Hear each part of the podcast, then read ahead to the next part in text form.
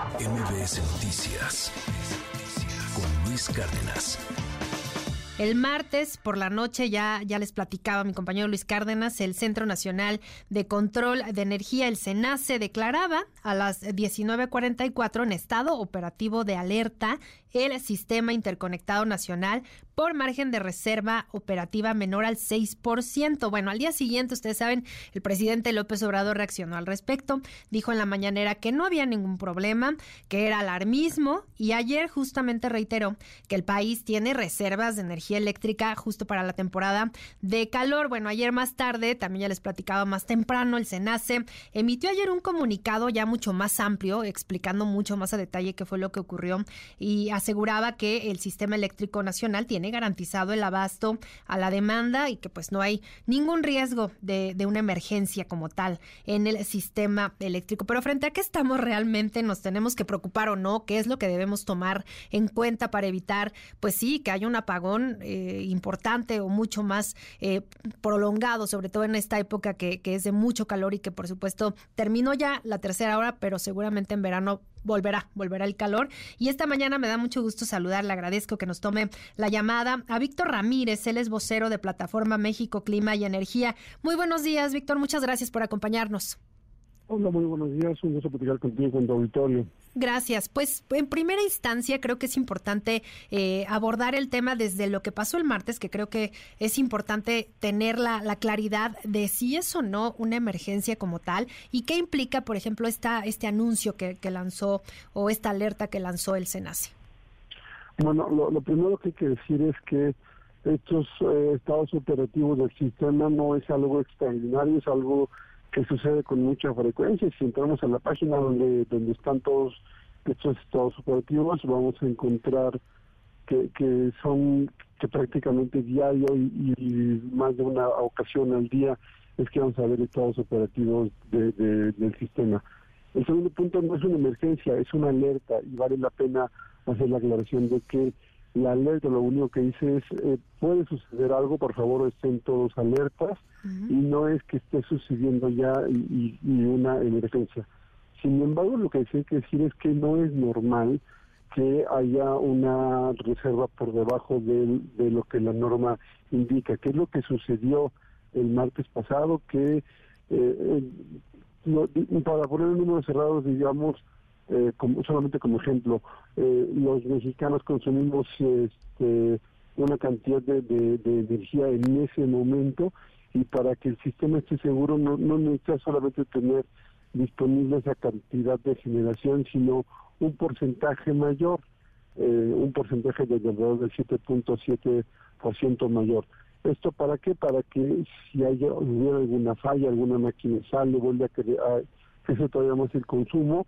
pues haya un, algún generador disponible para satisfacer las necesidades de, de, del sistema, lo que consume el sistema. Lo que sucedió fue el martes fue que no había capacidad de generación eh, disponible suficiente para satisfacer las necesidades en caso de que hubiera habido alguna falla y por eso el Sistema Nacional de Control de Energía emite esta alerta. Este, esto, eh,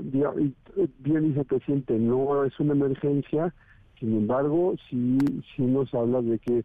tenemos problemas en el sistema porque sigue creciendo la demanda y pues este gobierno bloqueó la oferta y, no hay generadores suficientes y es que la, la, la, la demanda de energía eléctrica sigue incrementándose, ¿no? Claro, y lo que explicaba justamente el SENACE ayer es que este estado operativo de alerta, que es lo que lo que llamaron en que ocurrió pues, eh, que ocurrió solamente entre un periodo de 19.44 a las 21.58 y digamos después se normalizó, se normalizó la demanda y digamos que la, alerta que se lanzó pues hasta ahí queda, ¿no? Pero lo, importante creo que es eh, ver un poco más allá y, justamente el tema de,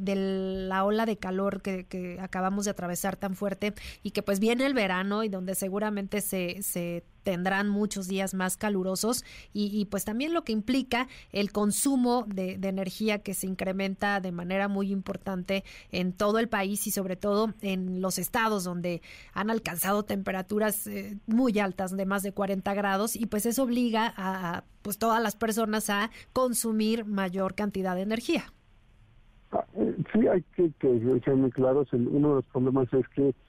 eh, junio no suele ser lo, el mes de más consumo eh, energético o eléctrico en el sistema, sino suelen ser julio y agosto. Entonces aquí lo que preocupa es que si en junio estás rompiendo el récord de, de, consumo de energía en un momento dado más, más alto de la historia, eh, como tuvimos el récord histórico el martes pasado, en julio y, agosto puede volver a suceder esto y, puede que estemos, volvamos a rayar en el límite de tener toda la, la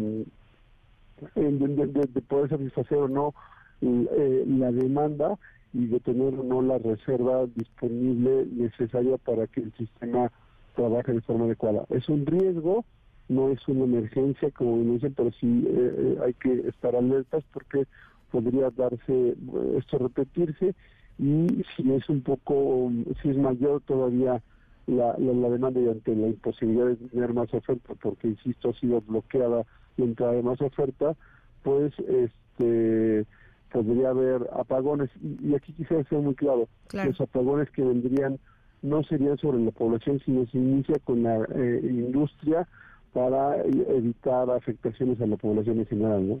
Eh, este tipo de, alertas que, se emiten y ya, ya nos explica claramente, pues es de alguna forma normal que ocurra. Eh, ¿qué, con, ¿Qué tanta frecuencia se pueden eh, seguir registrando y qué tanto puede afectar realmente, ya decíamos, los meses que vienen, julio, agosto, donde se registra demanda más alta, qué tanto pueden afectar pues a la industria, las actividades y, sobre todo pues en los estados donde, donde hay mayor consumo? Ayer veíamos, por ejemplo, pues varias protestas, por ejemplo, en Monterrey, ¿no? A ver, aquí quisiera ser también claro. Hay, hay, hay muchos apagones en estos días en el, en, el país. Sin embargo, esos no son debidos a la falta de generación. Eh, es, debido a que los circuitos de distribución, o sea, los, circuitos a los que estamos conectados, están diseñados para tener una carga um, dada. El problema es que mucha gente está consumiendo mucha más energía eléctrica en este momento por el, eh, por, el propio calor, por la compra de, nuevos equipos de aire acondicionado que ha estado sucediendo en los últimos en, los últimos días eh, los transformadores no soportan esa cantidad de energía que ahora tienen que estar suministrando y pues eh, tienen un apagón local. Esto no es por falta de generación es un asunto local de distribución que también pudo haber sido tenido por el gobierno porque tenía recursos para ello y, no los ha ejercido prácticamente durante el sexenio no son son cosas eh, distintas y lo que lo que pregunta si si el, incremento eh, de temperatura se repite, se mantiene en las siguientes semanas o el, siguiente par de meses, ¿qué puede suceder? Si pueden venir daños importantes, este, si es que no se toman las medidas. El problema que tenemos ahorita es que no hay forma ya de incrementar la oferta de energía porque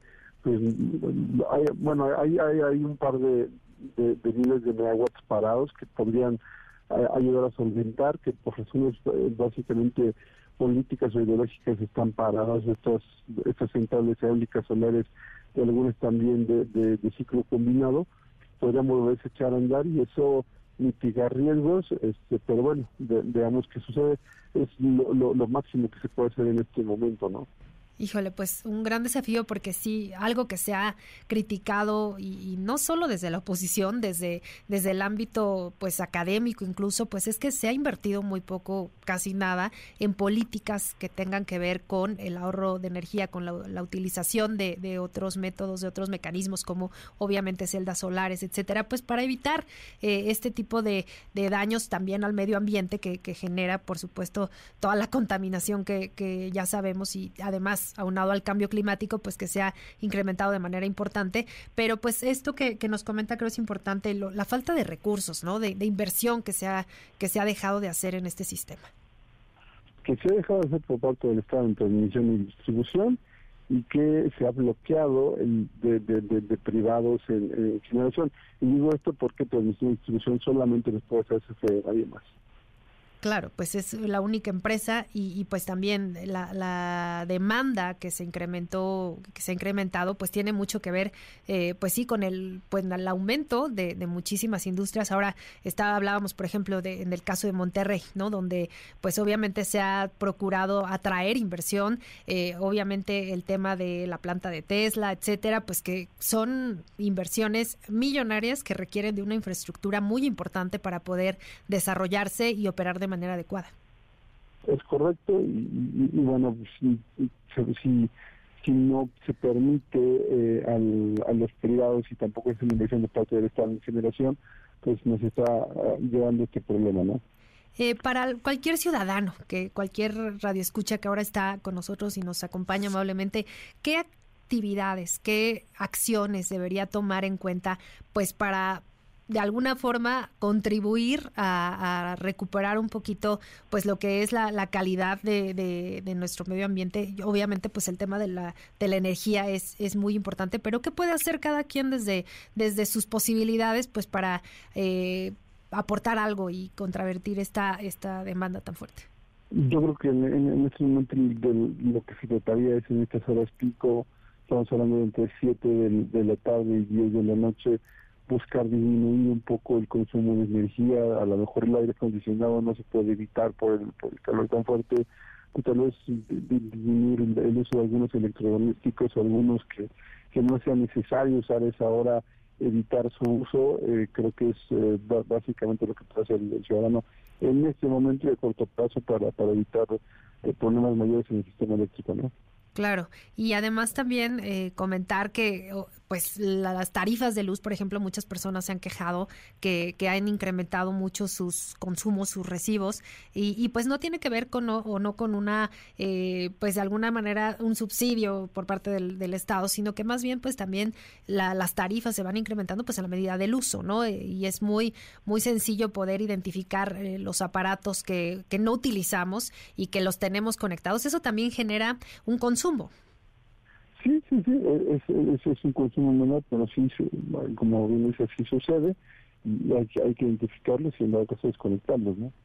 creo que esa es una medida importante y muy muy sencilla para poder pues bajar también el consumo eh, muchas personas también en el estado de eh, Tabasco por ejemplo ayer había reportes de que también habían y no es el norte no es el sur también habían registrado de estos pequeños y digamos aislados pero pues ya sumando todos apagones importantes que se suman a, lo que ocurre, por ejemplo, en el norte, ¿no?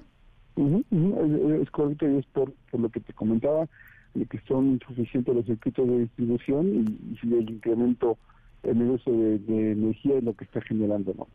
Muy bien, pues vamos a seguir muy atentos a lo, a lo que ocurra, por supuesto, las comunicaciones del, del SENACE y, por supuesto,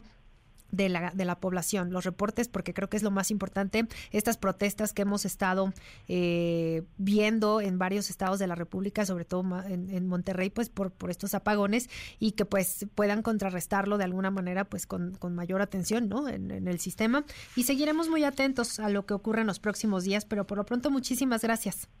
Muchísimas gracias a ti, que tengas excelente fin de semana. Igualmente, muy buen fin de semana. Víctor Ramírez, vocero de la plataforma México Clima y Energía. MBS Noticias con Luis Cárdenas.